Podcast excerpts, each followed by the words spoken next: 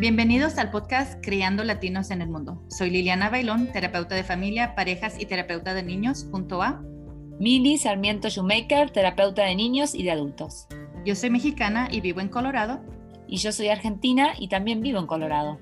Este podcast habla sobre cómo es criar a latinos en el mundo. En cada episodio conversamos sobre distintos temas que influyen a nuestros niños en su desarrollo. Esperemos que disfruten estos episodios. Gracias por escucharnos. Buen día Liliana, ¿cómo estás? Buenos días, bien, ¿y tú? Bien, gracias. Contanos cuál, cuál es el día de hoy, ¿de qué vamos a hablar? Sí, ahora vamos a hablar del abuso sexual en los niños. Bien, buenísimo. Bueno, vamos a empezar. ¿Qué te parece si empezamos por el principio que es, ¿qué es el abuso sexual? Contanos un poco de qué es, bueno, vamos a hablar juntas, ¿no? De, de qué es el abuso sexual. Sí, yo pienso que hay un mito, vamos a empezar exactamente con, con eso. Usualmente cuando nosotros escuchamos abuso sexual, estamos pensando en penetración, estamos hablando ah, o pensando automáticamente en sexo. Y hay un componente que es cierto, ah, pero no todo el tiempo es así. Entonces, abuso sexual especialmente estamos hablando cuando la persona siente o el niño, vamos a clarificarlo porque nos estamos enfocando en el niño hoy, el niño no tiene control de decir no, no tiene control de su cuerpo, tiene miedo a pararlo, no entiende lo que está pasando y eh, eh, hay una guerra internal porque usualmente es alguien que los está abusando y que ellos conocen. Que ellos conocen, que ellos confían. Y otra cosa eh, para aclarar del mito, ¿no? Que em, a veces se cree que el abuso sexual es solamente cuando hubo... Eh, Penetración. no, eh, fuerza física, ¿no? Como, si, como si solamente sucediera cuando el, niño no está queriendo y el adulto está em, reforzando, ¿no? Con, forzando con, el cuerpo. Entonces, me parece que está bueno em, que aclaremos, que, podamos hablar como cómo se da esto, ¿no? ¿Cuál, cuál sería como, hay un término que se usa en español que se llama em, la preparación sexual. Entonces, eh, intentemos entender esto desde la lógica de un niño, ¿no? ¿Cómo entra? No siempre es un adulto, a veces puede ser eh, un niño que lleva mucho, que, o sea, lo, más importante del abuso sexual es entender que hay una, un desbalance en el poder. ¿Qué quiere decir? Ya sea un niño más grande o un adulto, es una persona que tiene más poder frente a este niño o niña, ¿sí? Entonces vamos a, hablar de la primera etapa, ¿no? Que se llama la, eh, mm, preparación, que en inglés se le dice grooming, ¿sí? Em, entonces, hablemos de eso. ¿Qué, qué sucede? Eh, intentemos entender desde una mirada de un niño qué está sucediendo, que este adulto, vamos con el adulto, pero esta persona se le está acercando. ¿Y cómo es esta preparación sexual? usualmente lo que, por ejemplo, lo que yo veo en mis sesiones es esa sensación del niño donde se siente entendido, se siente visto. Esta persona pasa tiempo con el niño o con la niña, juegan juegos, comparten alimentos, ah, comparten ah, tiempo, mucho jugueteo entre ellos. Mm. Entonces, como vos decís, eh, es una, em, el niño o la niña se siente visto, se siente registrado, como diríamos en Argentina, se siente de alguna manera mirado por este adulto. Eh, por lo general son niños que están pasando por un momento donde están necesitando más conexión, más atención, más cariño. Entonces, encontraron un adulto, encontraron una persona donde está empezando a, llenar esas partes de su vida, ¿no? De, atención, de conexión. Sí e incluso cada vez que, prendemos las noticias, por ejemplo, ¿cuántas veces no estamos viendo el coach, vamos a decirlo así, de cualquier deporte donde tengan a los niños abusados sexualmente o el maestro o el vecino o algún miembro de la familia. usualmente estas personas tienen acceso a los niños, acceso al tiempo y usualmente los familiares de este niño se niegan a verlo de una manera malicia. Sí. Y como vos dijiste, eh, son autoridades para los niños. ¿Qué quiere decir? Son figuras de autoridad que los niños internalizan como alguien que va a cuidar de ellos, como alguien a quien ellos tienen que escuchar, como alguien a quien ellos respetan. Entonces no es que, obviamente hay casos donde quizás un extraño hizo algo a un niño, ¿no? Pero la mayoría de los casos que son los más difíciles, porque está esta confusión de, esta relación que se va armando previa al abuso, es de mucha confianza. El niño o la niña eh, confía 100% en esta persona. Y en esta etapa que se llama la, preparación, sexual, la persona se asegura de ganarse al niño o a la niña eh, en, su máxima expresión. Eh, se la va a ganar y va a seducir, va a seducir de una forma amorosa, de una forma a través de, a veces de comprar ciertas cosas o de, de, pasar tiempo, como vos dijiste, de jugar, de dar atención, de dar consejos, pero esta etapa es una etapa muy necesaria para que después el abuso se dé eh, sin eh, forcejeo físico. Sí. Y es donde viene la guerra internal para el niño, porque no saben qué hacer, porque confío en esta persona, cuestionan todo, pero ha sido dulce conmigo, pero me ha llevado a mis deportes, juega conmigo, platica conmigo, algo que mi familia no hace conmigo. Entonces es donde viene esa guerra internal para ellos. Totalmente, es una guerra interna que lo que les hace es, de alguna manera, callar su voz interior y poner más atención en el afuera. Hay una voz interna que le está diciendo, mm, hay algo de esto que no, cuando, cuando comienza el abuso, que vamos a hablar de eso, pero cuando empiezan a ver cosas, eh, cosas que su cuerpo está diciendo quizás esto no me gusta, esto no, esto no quiero, empiezan a callar esa voz porque le dan más fuerza a esa, a esa autoridad, ¿no? a esa figura, a esa relación, a ese vínculo, y empiezan a, a, callar su voz interior y a desconfiar de sí mismos. Entonces, eso es uno de los grandes conflictos, que es, yo siento que esto no está bien o que hay algo de esto que, que no que no tendría que darse, sin embargo, confío en este adulto, este adulto sabe más que yo, este adulto me está cuidando, este adulto es una autoridad para mí, entonces voy a confiar en lo que está haciendo. Y una vez que empieza el abuso, por lo general, no siempre, pero muchas veces hay amenazas por parte del abusador. Y las amenazas son, si vos decís, nadie te va a creer, y vos decís, tu mamá, eh, por lo general es amenazas que un adulto puede entender que esas amenazas son irrealistas, que no pueden suceder, pero para un niño, que es un niño y una niña, eh, o un adolescente también, le generan tanto miedo y también les meten en la cabeza que es como, es tu culpa, Van a, decirte que vos lo provocaste, que vos lo quisiste hacer, nadie te va a creer, me van a creer a mí.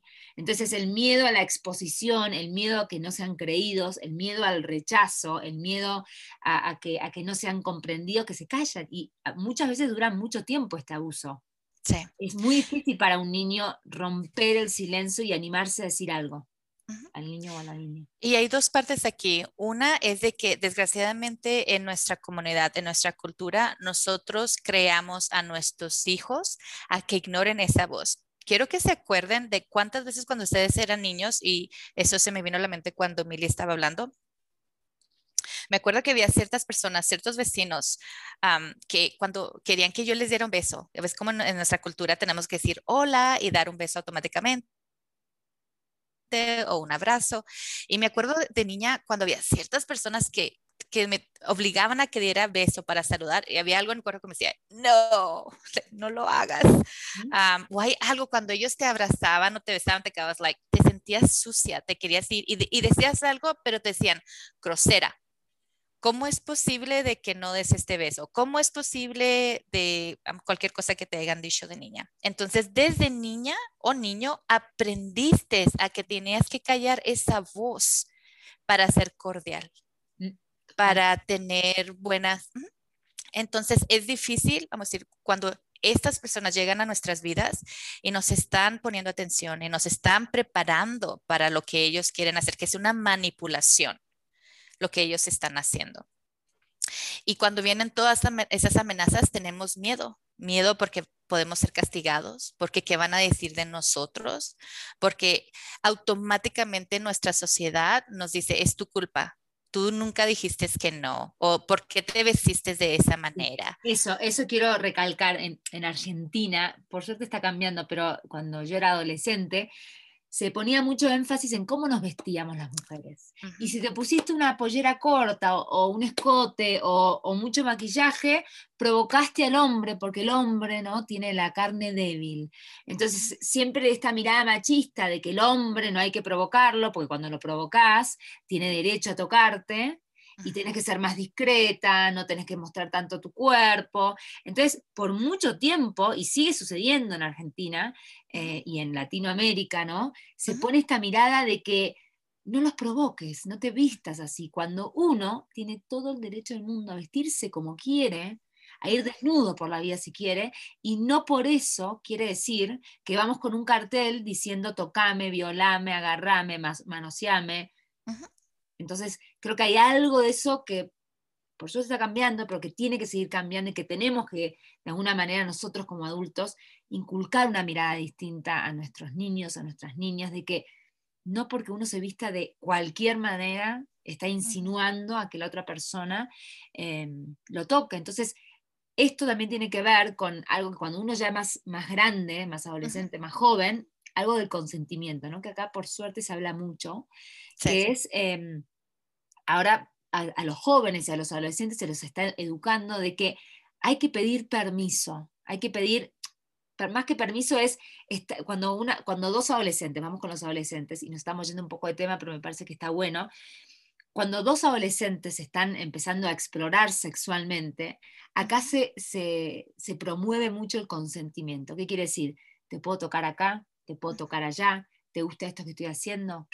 Poder hablar, poder hablar y poder escuchar, porque muchas veces sucede de que quizás la mujer o el hombre o lo que sea no se animó a decir algo por miedo y no hubo consentimiento. Entonces, poder empezar a pedir permiso, a preguntar, esto te gusta, esto no te gusta, querés que haga distinto, querés que vaya más lento, y para los dos lados, no es que o el hombre o la mujer, o el, adolescente o la adolescente, no es como ambos géneros, em, pero es algo que, de, nuevo, tenemos que ir educando a nuestros hijos en, que hay que pedir permiso, que no, que capaz la otra persona nos está animando a hablar. So, vamos a regresarlo con los niños. So, es muy importante que nosotros como padres, como, miembro, como miembros de, nuestras familias, empecemos a dar a nuestros hijos el poder del, del consentimiento. Te puedo abrazar, te puedo dar un beso. ¿Quieres? Tenemos que separar qué es ser cordial y qué es el poder tener control de nuestros cuerpos, qué está bien y no está bien. Totalmente. Entonces, esto vamos a volver al final del podcast, pero volvamos em, eh, profundizando en esto, ¿no? Entonces, el niño que está atravesando la etapa de preexistencia, ¿no? De, preparación sexual, que como vos dijiste, es un momento de mucha manipulación, es un momento donde primero hay mucha seducción, esa persona se va a ganar al niño o a la niña en todas sus formas, y de a poco, cuando empieza el abuso, Después hay una gran manipulación y el niño y la o la niña empieza a tener un gran conflicto interno, empieza a sentirse eh, con muchas mezclas de emociones. A, veces también sucede, muchas veces sucede que cuando te tocan una parte de tu cuerpo que te da placer, más confusión hay, porque por un lado te sentís avergonzado, avergonzada, te sentís sucio, sucia, y por otro lado disfrutaste, te tocó una parte de tu cuerpo que te gustó, pero viene desde una persona que es un adulto o alguien mucho más mayor y confunde y no te un permiso y no tuviste la capacidad de poder sí o, de decir sí o no, ya esa experiencia en sí misma es muy confusa. y me encanta que lo estás escribiendo de esta manera, porque vamos a, otra vez a recalcar, estamos hablando de niños que no tienen la capacidad de entender lo que está pasando. Y aunque estuviéramos hablando de adolescentes y de adultos, cuando estamos pasando por ese momento, es tan confuso que no lo podemos comprender. Mm. Entonces queremos explicar eh, el, abuso sexual en el contexto del sistema nervioso. Vamos a explicar brevemente lo que es el sistema nervioso. El sistema nervioso es como una alarma interna ¿sí? que se prende en distintos momentos del día. ¿sí? Cuando se percibe un peligro, el sistema nervioso puede activar dos partes ¿sí? del sistema nervioso, que las vamos a llamar, que se llaman, sus nombres técnicos, se va a activar la parte eh, simpática, ¿sí? la respuesta simpática del sistema nervioso, hiper eh, arousal, que horror no nace en español. Bueno, ya me va a venir. Hyper. Hyper arousal, pero en español es hiper, eh, bueno, la parte simpática del sistema nervioso, o se va a activar la, la, parte parasimpática y vamos a explicar las diferencias. Entonces, vamos a entenderlo desde la mirada de un niño. Ya, eh, ya pasó la, la, etapa esta de la preparación sexual. Está con un adulto o con una persona con mayor poder que está haciendo algo con su cuerpo que no necesariamente eh, el niño quiere o que el niño eh, está entendiendo. Muchas veces puede pasar que tenga la respuesta desde el, desde, desde el parasimpático del sistema nervioso. ¿Qué quiere decir? Cuando esta parte del sistema nervioso se activa, toda la energía se va desde las extremidades del cuerpo, se va y se va al centro del cuerpo, como a la parte que es del estómago, del pecho, y, es como que uno se queda congelado. Y muchas veces la gente dice, yo quería salir corriendo, pero no pude, porque literalmente lo que hace tu cuerpo como forma brillante de supervivencia es está diciendo el peligro es muy grande, no puedes pelear contra esta persona, no puedes correr, no puedes huir, congélate. Y si te congelas y tu energía se va de las extremidades al centro de tu cuerpo, sentís menos.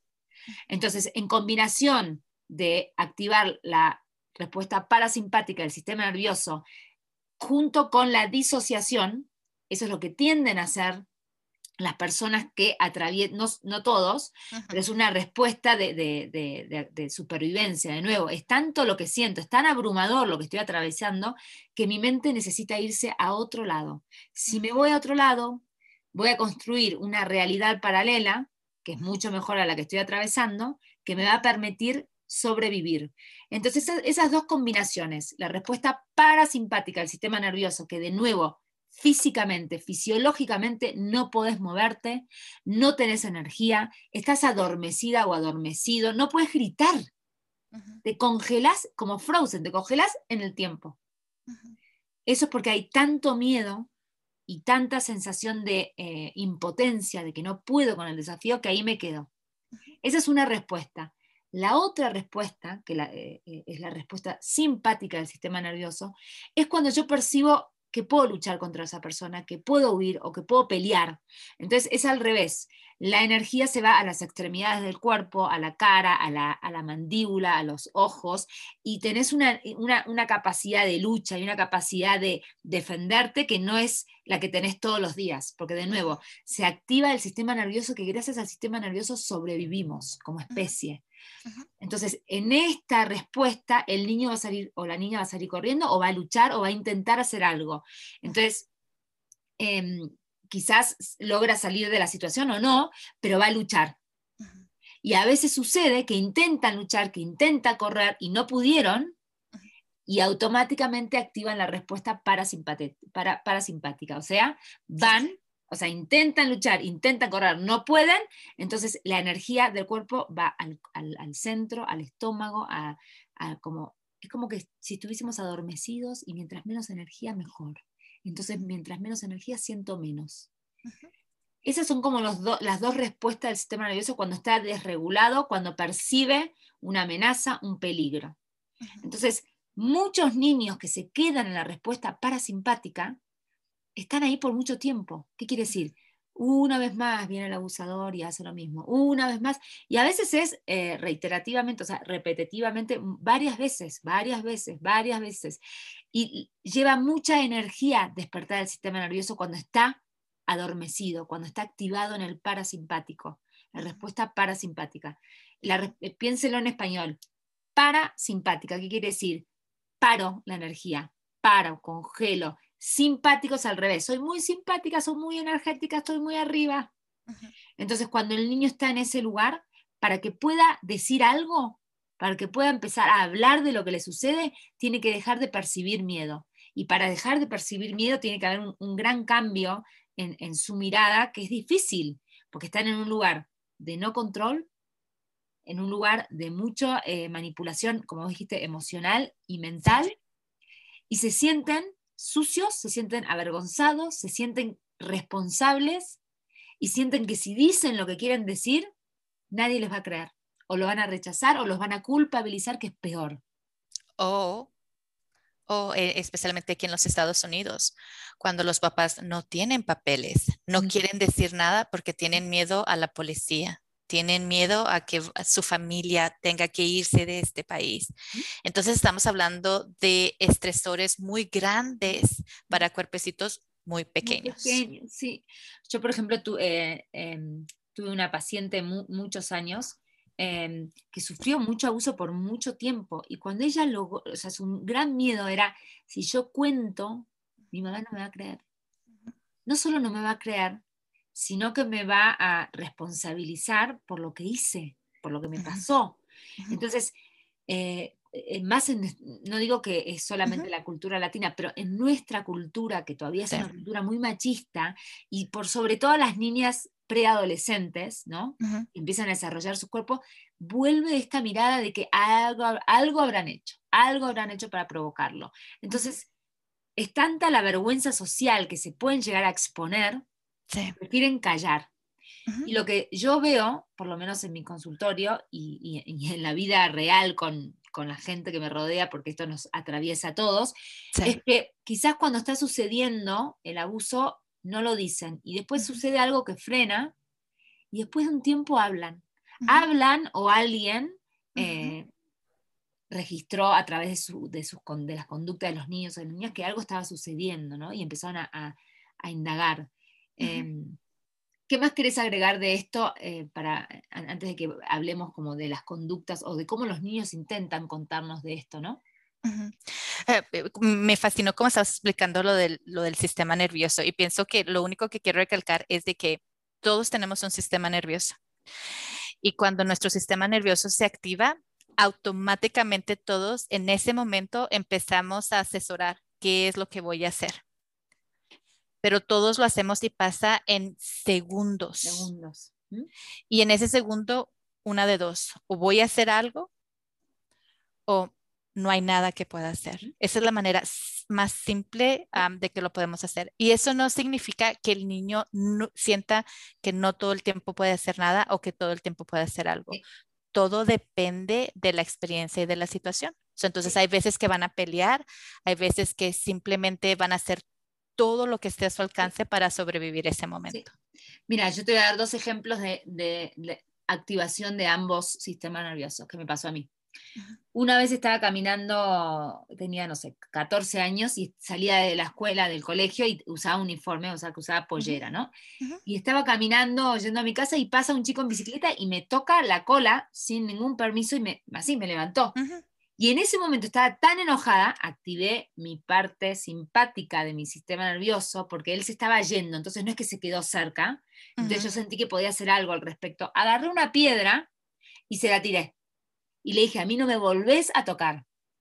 Entonces ahí activé mi sistema nervioso simpático, eh, sentía que podía defenderme, tenía una gran furia y una gran bronca. Decía, ¿cómo quién se cree él para tocarme? ¿Okay? Pero no había tan em, desbalance de poder. Era un, adolescente de mi misma edad, no sé cómo hubiese reaccionado yo si hubiese sido un hombre mayor, si me hubiese animado o no. En ese sentido, en, esa, en ese momento yo lo percibí como un par, entonces me defendí. Otra vez, yo estaba ah, viajando de nuevo eh, con mi uniforme, que hay un tema con los uniformes que los hombres no sé qué les pasa, pero estaba viajando en autobús con mi uniforme y yo estaba como medio dormida sobre, al lado de una amiga, ¿sí? Estaba como con mi cabeza acostada sobre una amiga. Y yo sentí que un hombre me puso la mano y me empezó a tocar. Eh, pero en ese momento yo no sabía si era como un sueño o estaba sucediendo. Y no hice nada. Y me quedé congelada. Congelada en el tiempo. Era un hombre mayor, o sea, un adulto que me estaba metiendo la mano y yo estaba al lado de mi amiga y ni siquiera le pude decir a mi amiga está este hombre tocándome. Y era muy confuso porque, de nuevo, yo adolescente, me estaba tocando una parte del cuerpo que me daba placer, pero yo nunca le di permiso, yo nunca le dije, sí, me puedes tocar o sí, quiero. Y sentí ese miedo de, bueno, me, me, entrego como a la situación y bueno, hasta que frenó y me fui. Pero esos son dos ejemplos simples, sencillos, de cómo eh, activamos nuestro sistema nervioso dependiendo de la, situación. Dependiendo de la situación y como vos decís, constantemente estamos evaluando, ¿no? Esto seguro, puedo hacer algo al respecto. Eh, y gracias a este sistema nervioso que tenemos, sobrevivimos. Sí. Y continuamos vivos. Entonces, gracias, sistema nervioso, por existir. Perfecto. Sí, no, me encanta. Entonces, ¿cómo nos cuentan los niños? Y de nuevo, esto no vamos a decir, porque tu niño hace esta conducta, quiere decir que fue abusado. Pero, a ver, ¿cuál sería si, nosotros podemos encontrar una brújula, ¿no? Una brújula que nos va marcando el camino. ¿Qué cosas tenemos que prestar atención que nos están diciendo, mira, acá hay algo que no me cierra, acá hay algo que hay que prestar atención al niño, a la niña, porque a través de las conductas los niños comunican absolutamente todo. Lo que pasa es que muchas veces a los padres estamos en otra, no los registramos. Entonces, ¿qué cosas hay que prestar atención? Y yo empiezo con una. Me vino a la mente. Eh, el enojo. Ah. El enojo, la furia. Em, yo veo que muchos niños, niñas o adolescentes, cuando fueron o cuando son abusados, están enojados. De nuevo, no porque tu niño está enojado o enojada quiere decir que fue abusado, pero formas de que lo, porque en ese momento que su sistema nervioso quizás activó ¿no? el parasimpático y se congelaron, se congela la experiencia, pero en algún momento lo tienen que sacar. Y muchas veces sacan toda esa experiencia o a través del enojo, o el otro extremo, a través de la depresión, ¿no? Se apagan y se encierran en sí mismos y se encierran en sus cuartos o se encierran en, ¿no? en sus mundos. ¿Qué más notas? Me encanta. Eso se lo, se lo, vamos a poner con etiquetas. Lo que nosotros tendemos a ver en nuestras oficinas de niños que han sido abusados sexualmente, eh, vemos depresión, ah, cólera, enojo o ansiedad. Mm constantemente no saben, no confían en sus cuerpos, no confían en su alrededor, no confían en las personas.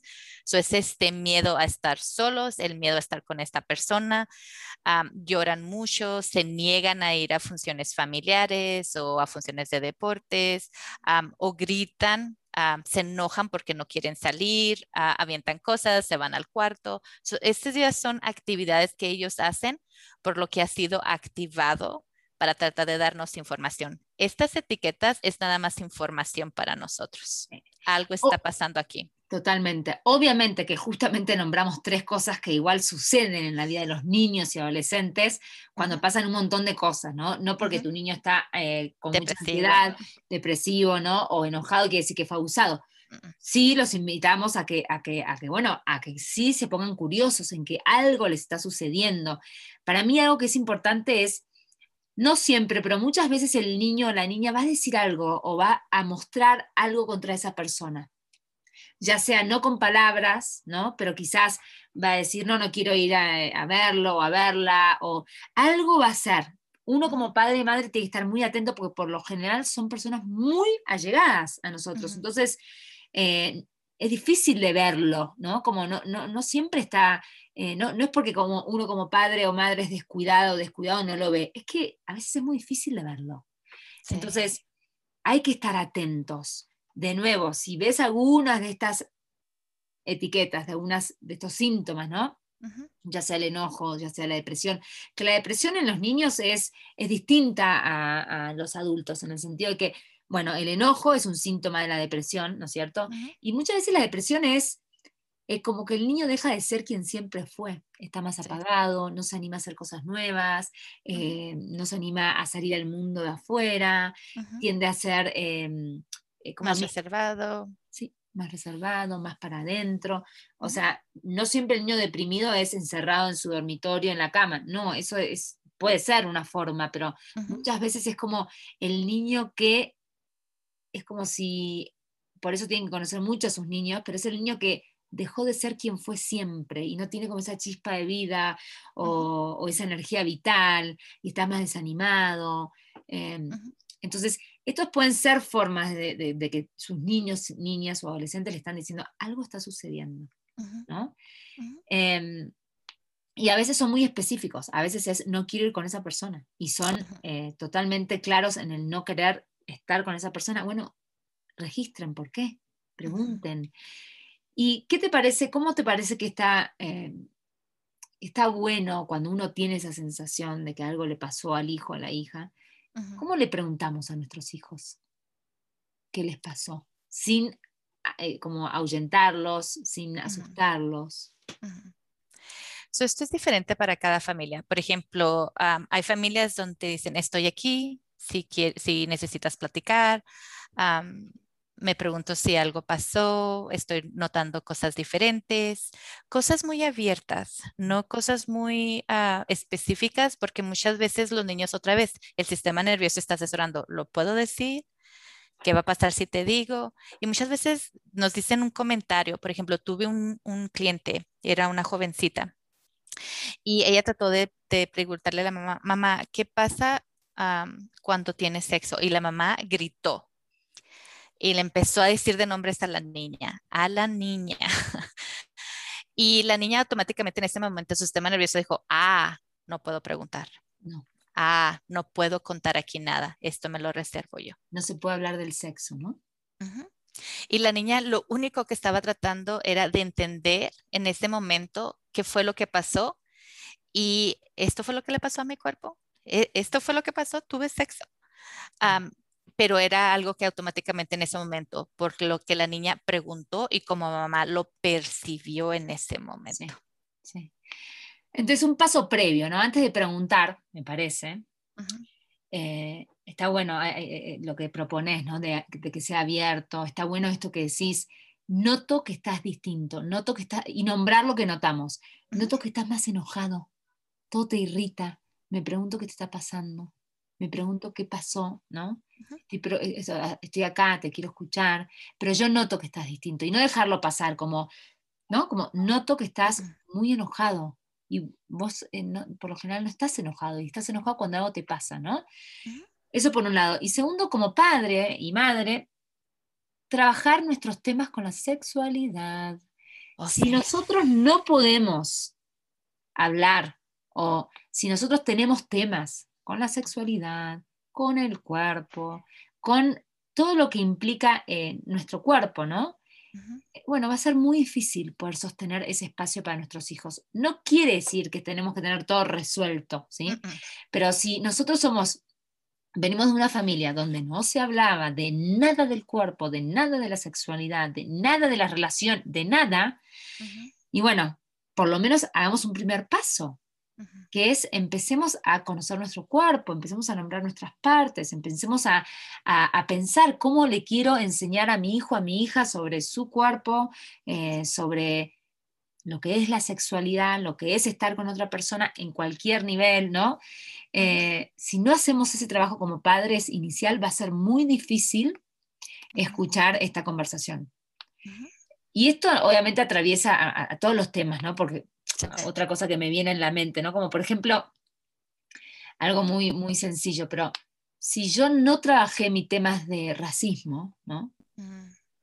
¿Cómo voy a poder sostener una conversación abierta, sin juzgar, ¿no? Con mis hijos, si yo todavía tengo esa, idea, esa, idea eh, o esa creencia metida en mi cabeza, ¿no? Eh, esto es lo mismo, no, no es distinto que cualquier otro tema. Entonces, hagamos nuestro trabajo como padres, ¿no?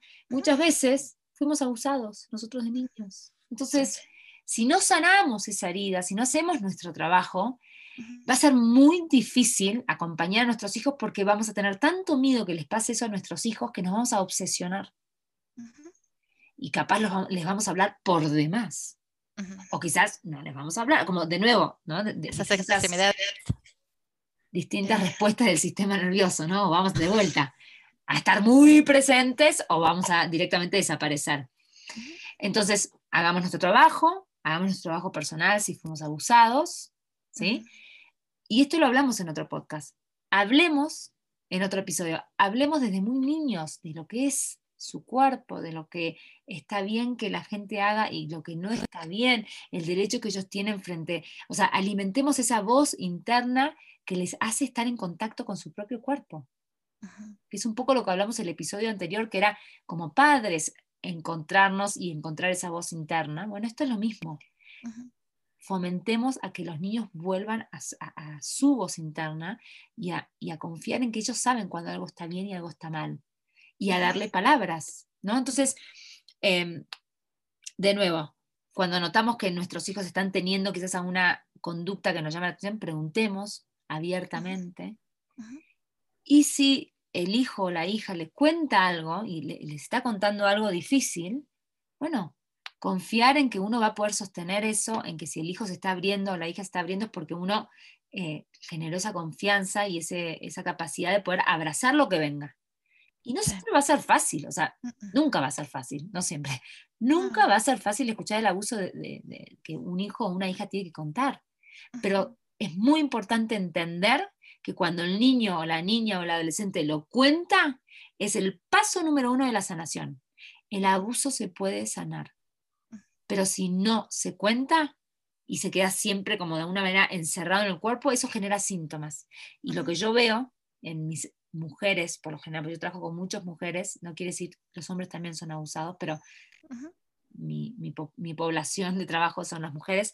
En mujeres adultas que fueron abusadas de niñas, lo que eso generó, no haberlo trabajado, no haberlo dicho, es que ahora de adultas son súper inseguras, ponen toda la atención en el afuera, porque no eh, se pueden relajar, entonces están todo el tiempo hiperalertas, están todo el tiempo evaluando, este hombre o esta mujer me va a tratar bien, me va a tratar mal, están totalmente desconectadas de su, de su voz interna. Muchas mujeres de adulta ya, eh, lo que les sucede es que no pueden estar en intimidad, ya sea porque no pueden disfrutar o a veces se van al otro extremo que es necesito todo el tiempo tener sexo para yo tener control sobre mi cuerpo y yo voy a tener control sobre las personas con las que quiero estar. Entonces, todo lo no trabajado de niño y no haberlo sacado afuera como se pueda, va a generar muchos síntomas en la adultez y va a generar una imagen muy distorsionada de lo que es la sexualidad y de lo que es la sexualidad compartida con otra persona. Entonces, Primer paso de los niños, de las niñas, de los adolescentes, si lo pueden sacar, sepan y confíen, padres, que es el paso número uno de la sanación, sacarlo afuera. Y so, déjame hablar un poquito de los padres, porque afortunadamente, desgraciadamente, como lo queramos ver, por ejemplo, en mi oficina, yo veo los dos. Yo trato a niños que han sido abusados sexualmente y a niñas que han sido abusados sexualmente. Y lo que veo es de que cuando finalmente se habla de este tema, finalmente la familia se entera, lo que tiende a pasar también es de que los padres lo internalizan. ¿Por qué no me di cuenta? ¿Por qué no me dijiste? Viene el enojo. ¿Por qué no me di cuenta? Viene la depresión, la tristeza. ¿Por qué me pasó a mí? Entonces lo empezamos a, personalizar en ese momento y descuidamos otra vez a nuestros hijos por el trauma que ha creado.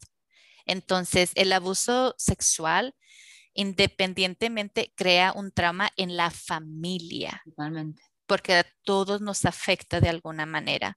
La razón por la que lo estoy nombrando es porque quiero normalizarlo. Si desgraciadamente esto llega a pasar en nuestras familias, estas son cosas que nosotros podemos ver cuando sale. Entonces es muy importante de que no nada más el niño o la niña venga a terapia, pero también la familia venga a terapia para poder hablar de este trauma que nos ha pasado y nos ha afectado a todos. Mm. Y como vos decís, ¿no? Em, los padres internalizan y se, y se, a veces o se autoflagelan, que dicen, como por mi culpa, por mi culpa, por mi gran culpa a veces se enojan, o a veces todo esto, ¿no? Eh, se enojan, ¿por qué no me dijiste? Yo te hubiese protegido, te hubiese sacado. Em, y a veces lo que le pasa al niño o a la niña o al adolescente es, ay, no, pobre mamá, pobre papá, ay, no, no, no, no, no tendría que haber dicho, porque esto es demasiado para ellos, ¿no? Como, como si ellos solo tuviesen que cargar con su propio sufrimiento, con su propio trauma. Y es esta necesidad del niño o de la niña de cuidar al padre o a la madre, y muchas veces no lo dicen por eso. No lo dicen porque si yo le digo esto a mi mamá, si yo le digo esto a mi papá, se van a morir. O, Entonces, dale. Te decir, o, por ejemplo, en mi caso, la, desgraciadamente la mayoría de los casos que yo he visto de abuso sexual han sido los padres abusando de los hijos. Ah, bueno, cuando hay incesto, sí, totalmente. O muchas veces también es eh, la pareja, o de la madre o del padre. Y eso es también muy confuso, porque lo que sucede es que, bueno, el niño o la niña no quiere decir porque la madre o el padre no le va a creer, ¿no? y saben que va a haber seguramente conflicto, ¿no? En, o de separación o, de que esa pareja ya no va a estar junta. Entonces, es mucha carga cuando el niño o la niña se anima a hablar. Por eso yo siempre digo, cuando habló, celebrémoslo y sepamos que es el primer paso de sanación. Yo, por ejemplo, tuve pacientes donde quisieron ir a la corte y quisieron enfrentar al abusador eh, o a la abusadora, ¿no? En, este caso fueron abusadores hombres. Y me acuerdo de una madre en particular que ella le era muy difícil entender por qué ¿no? su hijo quería ir a la corte. Y yo me acuerdo que le decía, es parte de su sanación. Tu hijo se quiere sentir escuchado, tu hijo necesita que eh, el abusador escuche, ¿no? Que él, que él, lo está confrontando, que él está diciendo la verdad. El sentirse escuchado, el sentirse registrado, el sentirse validado en la experiencia es muy sanador. De nuevo, el abuso se puede sanar. Uno no se va a olvidar, pero uno puede sanar. Y con terapia, lo que logramos cuando hay un buen trabajo terapéutico es que este evento, el evento, el trauma, vamos a llamarle el trauma, ¿no? el, trauma de abuso sexual, cuando no se trabaja, toda la vida ese trauma te va a usar de marioneta. ¿Qué quiere decir? Vas a ir por la vida y el trauma siempre, siempre va a ganar. Siempre te va a controlar, siempre va a influenciar tus, influenciar tus decisiones, ¿no? O tus no decisiones, siempre, quieras o no. Cuando uno lo trabaja, cuando uno lo enfrenta, cuando uno lo transforma, uno transforma el dolor, uno transforma el sufrimiento y deja de ser marioneta de este trauma. Entonces, no es que se olvida, pero uno le va a dar forma. Uno le va, lo va a canalizar de alguna manera, lo va a transformar y lo va a sacar. Si pensamos en trauma, ¿no? cuando un animal vive un trauma, lo que hace automáticamente es sacudir, sacude su cuerpo. Vive un trauma, sacude el cuerpo, ¿sí? Saca de su sistema nervioso la experiencia de trauma. Entonces, lo que hacemos en el trabajo terapéutico es sacudir el cuerpo, sacarlo afuera, ponerlo allá, afuera, no trabado en el cuerpo. Entonces, ya sea a través, nosotras dos hacemos juegoterapia, hacemos EMDR, el tipo de terapia que uno quiera usar, uno lo puede transformar y puede ser libre.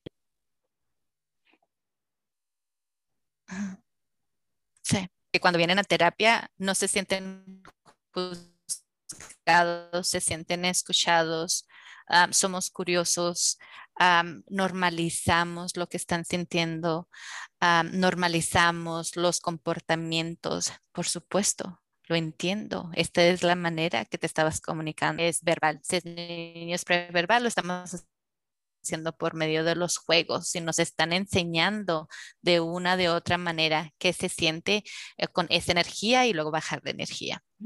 Entonces es muy importante que el niño tenga a una persona que lo escuche y cómo nosotros trabajemos también con la familia para ayudar a la familia a que ellos lo vean y, e incluso normalizar las experiencias también de la familia de una manera diferente. Me encantó cuando estabas diciendo del niño porque se me vino mucho la mente de, de una familia en la que trabajé donde la niña pidió, iba a testificar en, en contra de su papá ella quería proteger a su mamá, que ella no quería que la mamá todavía sufriera mucho más y escuchara todos esos detalles, pero la mamá no lo podía entender. ¿Por qué no me deja escuchar? ¿Por qué no puedo saber?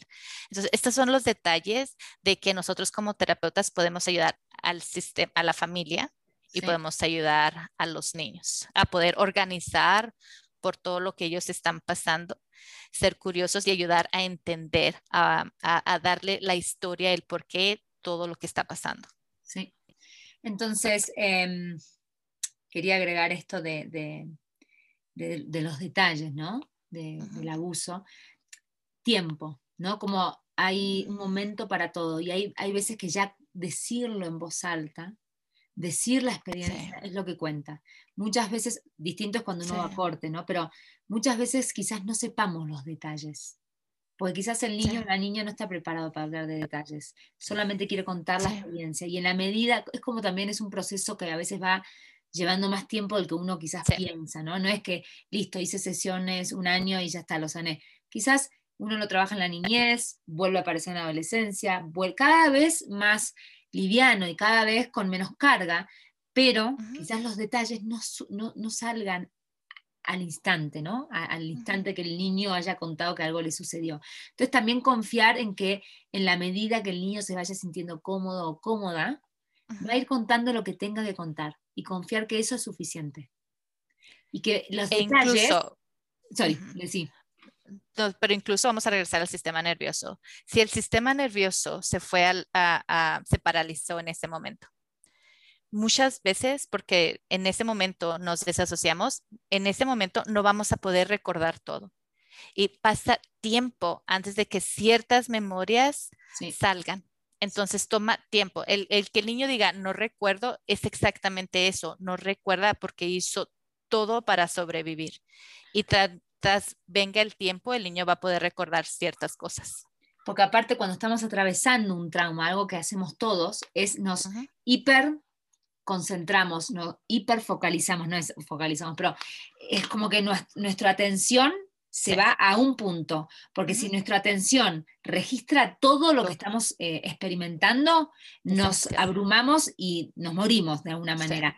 Nuestro cuerpo registra absolutamente todo. Lo que pasa es que nuestro cerebro no trae conciencia a cada recuerdo. Entonces, como vos decís, en la terapia, a la medida que lo vamos haciendo, es como si fuese un gran rompecabezas, que de a poco van viniendo las piezas, pero hasta que tengamos la, foto general, ¿no? como el rompecabezas armado, va a llevar tiempo, porque es esta memoria corporal que no, no se accede con la palabra, se accede con terapia somática, se accede a través del juego, se accede a través de MDR, pero no se va a acceder a través de yo haciendo preguntas a un niño, porque esa parte del cerebro no la registró en ese momento, pero de nuevo, el cuerpo lo recuerda absolutamente todo. Entonces, confiar en que en la medida que vamos usando tipos de terapia somáticas, esa información va a venir, pero no va a venir a través de una charla o no va a venir a través de preguntas. Em, y el niño va a ir registrando en la medida que lo pueda tolerar. Exacto. Perfecto. Me encanta. Y nosotros como terapeutas vamos a estar ahí para ayudarles, tanto a los niños como a la familia. Totalmente, totalmente. Bien, me encantó. A ver, algo más que, ah, algo que me quería agregar. Educación, ¿no? Eh, esto de que eh, algo, no quiere decir que porque eduquemos 100% a, a, nuestros niños o niñas en la sexualidad no van a ser abusados, pero es importante educar porque vamos creando patrones, vamos creando templados en, los niños, en sus cerebros, de lo que está bien y de lo que no está bien. Porque, por ejemplo, yo he, trabajado con, por ejemplo, un ejemplo que no tiene que ver con abuso, pero que tiene que ver con la sexualidad. Estaba trabajando con una adolescente que ella no tenía idea de lo que era quedarse embarazada. No tenía idea de lo que era todo su sistema reproductivo. ¿no? Entonces, cuando empezamos a hablar eh, de la menstruación, de los óvulos, de cómo, ¿no? de, todo lo que es eh, el tema de reproducción, ¿no? Ella dijo, ah, así es como, y bueno, obviamente hablamos de las relaciones sexuales, así es como uno se queda embarazado. Embarazada, ella no tenía ni idea. Entonces, cuando uno empieza a hablar, ¿no? Eh, esto se puede, esto no se puede, ¿qué te parece? O sea, y también ayudar al niño a que él pueda decir, esto me gusta, esto no me gusta, por ejemplo, los ejemplos que vos das si los niños pueden saludar con un beso o con un abrazo, ¿no? Eso es tan particular a cada niño. a través de la educación les estamos dando recursos a los niños para que puedan identificar las distintas situaciones. Entonces, esto es igual que cuando enseñamos a nuestros niños alrededor de las drogas. Uno los enseña para que eh, ellos aprendan a decir que no. Bueno, esto es lo mismo. Mientras más los educamos en la sexualidad, más herramientas tienen los niños para identificar las situaciones que les va a, gustar y que no les va a gustar, o que se van a sentir inseguros o seguros. O si sucede un abuso una primera vez, quizás se van a animar a decirlo eh, inmediatamente a los padres, ¿no es cierto? Em, hay libros. Yo ahora no, no podemos eh, poner libros eh, en la descripción del. So, parte de lo que hacemos, regresamos a lo mismo. Yo vengo de una familia. Sí yo voy a, yo, ah, sí, vamos a poner libros. Eso me encanta. yo vengo de una familia mexicana, muy tradicional. No hablamos de sexo, no hablamos de nada. Y en cuanto yo tuve mis hijos, dije, no, yo no quiero que mis hijos no sepan qué pasó. Déjame ir y leer. So fui y leí muchos libros y normalizarlo lo más posible. Y a la misma vez, cuando mis hijos llegaron a la adolescencia y ya habíamos hablado de demasiadas cosas, en ese momento llegó donde, ok, uh, tenemos que hablar de esto Dime, ¿quieres hablarlo conmigo o hacemos la cita con el doctor? ¿Con quién te sientes a gusto hablar de este tema? ¿Quieres hablarlo con tu papá? ¿Quieres hablarlo con el doctor? ¿Quieres hablarlo conmigo? incluso a mis hijos les di el poder de escojan el doctor. Estos son los doctores que están disponibles. ¿Quieres ir a conocerlos antes de decir si este quiere que sea mi doctor? entonces, otra vez, esos son los detalles que a nosotros no nos enseñaron que es muy importante que nos eduquemos y que nosotros les demos otra experiencia a nuestros hijos. Totalmente.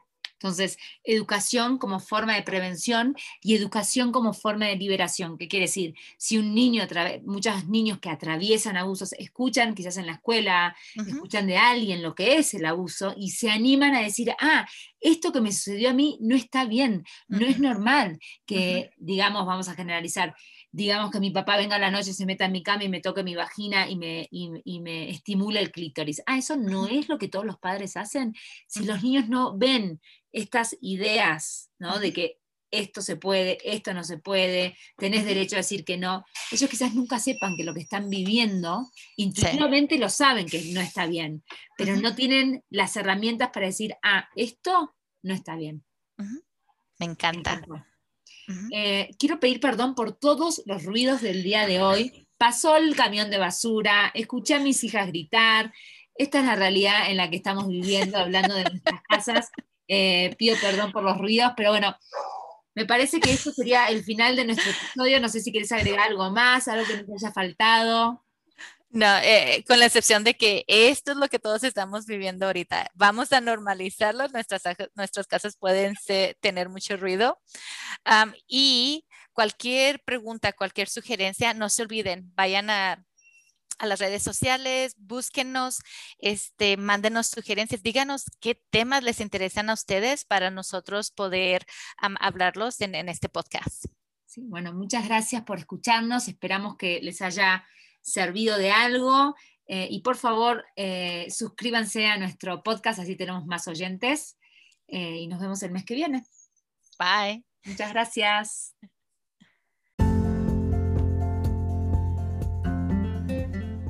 Muchas gracias por escucharnos. Nuevamente somos Liliana Bailón y Mili Sarmiento Shoemaker y nuestro podcast se llama Criando Latinos en el Mundo. Y nos pueden encontrar en Facebook o Instagram en Criando Latinos en el Mundo. Y si tienes algún tema, alguna sugerencia, márcanos, contáctanos por ahí. Y otra vez, suscríbete. Nos encanta que nos están escuchando. Gracias. Bye. Adiós.